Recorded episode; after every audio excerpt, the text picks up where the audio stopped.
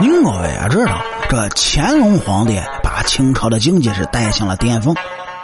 俗话说得好，叫“保暖思淫欲”，天下太平、衣食不愁的情况下，乾隆呢也会丰富自己的业余生活。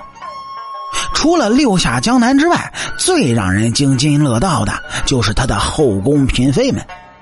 哎，这记录在册的呢，就有四十多位。那还不包括他在民间的风流韵事，这人人都知道乾隆爷是个花心大萝卜，却不知道他呢也有长情的一面。您就比如说，有一位妃子，这七十岁了还被乾隆翻牌子，那么这位妃子到底是谁呢？哎，咱们接下来是慢慢的聊。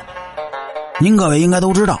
清朝皇子所受的教育是非常的全面，除了诗书武艺之外，就连个人生活都有教养嬷嬷和通房的丫鬟负责。乾隆呢也不例外。说是乾隆在府邸还是宝亲王时，身边就有八九个的格格。哎，在此咱说明一下，这个格格可不是皇帝和王爷家的女儿，而是伺候主子的侍妾。地位仅比丫鬟高出那么一点点儿，而海氏就是其中的一位。说是这海氏呢，在宝亲王的王府中可真没什么存在感，根本啊也不会引起乾隆的重视。在乾隆登基之后呢，别人都封为了呃嫔呐、妃呀，而这海氏只封了个常在，这是仅高于最低级答应的位分，而他呢是毫无怨言。两年之后，大概这乾隆爷也觉得对他有点过意不去，这才抬了一级，成为了海贵人。日子呢，就这么一天天过去，海贵人还看着乾隆身边的女子换了一批又一批，而他呢，始终是那样的低调温婉，从来不参与什么宫廷斗争。也许乾隆大概是看中他这一点是温故而知新的，就宠幸了他。哎嘿。到了乾隆六年，二十七岁的海贵人就生下了五皇子永琪。没错，这就是你看的《还珠格格》当中的五阿哥。他是母凭子贵，也就被封为了余嫔。是熬了十五年，终于就成为了一宫主位。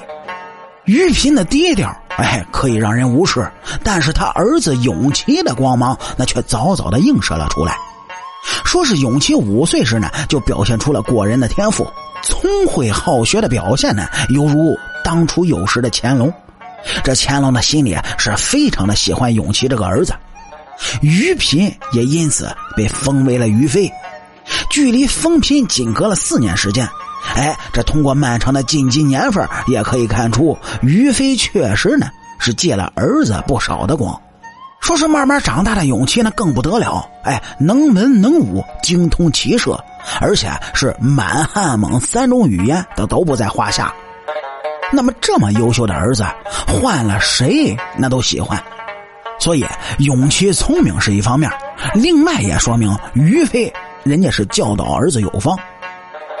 当着乾隆的嫡长子、嫡次子先后早夭之后，永琪就成为了机会最大的。接班人选，只不过乾隆爷也是命运多舛，他呢就像被附上魔咒一样，他想立谁为太子，谁都会早亡。这出色的永琪也没逃出病痛的魔爪，最后啊，永琪死之时才二十五岁。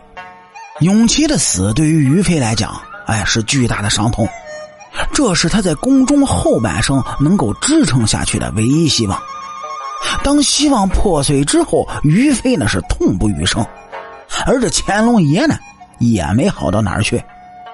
永琪的死对他来说不仅仅是失去了一位皇子那么简单，同时失去的也是乾隆对永琪付出江山的寄托。所以这乾隆爷是每当想起永琪的时候，就会翻于飞的牌子。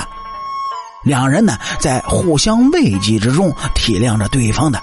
私子之情，这也是他与于妃之间情感沟通的关键点，以至于于妃七十岁的时候，乾隆还在翻他的牌子。思念儿子呢是一方面，另一方面也是念及旧情。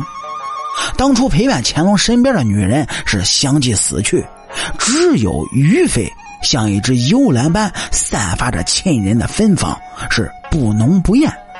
而这也正是乾隆晚年时期所需要的清淡亦然。好了，感谢您各位在收听故事的同时呢，帮主播点赞、评论、转发和订阅。特特别是订阅啊，根本不用花钱的，伸出您富贵发财的小手，右上角订阅的小按钮一点就 OK 了。在这儿呢，主播对您各位表示衷心的感谢。好了，清朝那点事儿，下期咱们接着唠。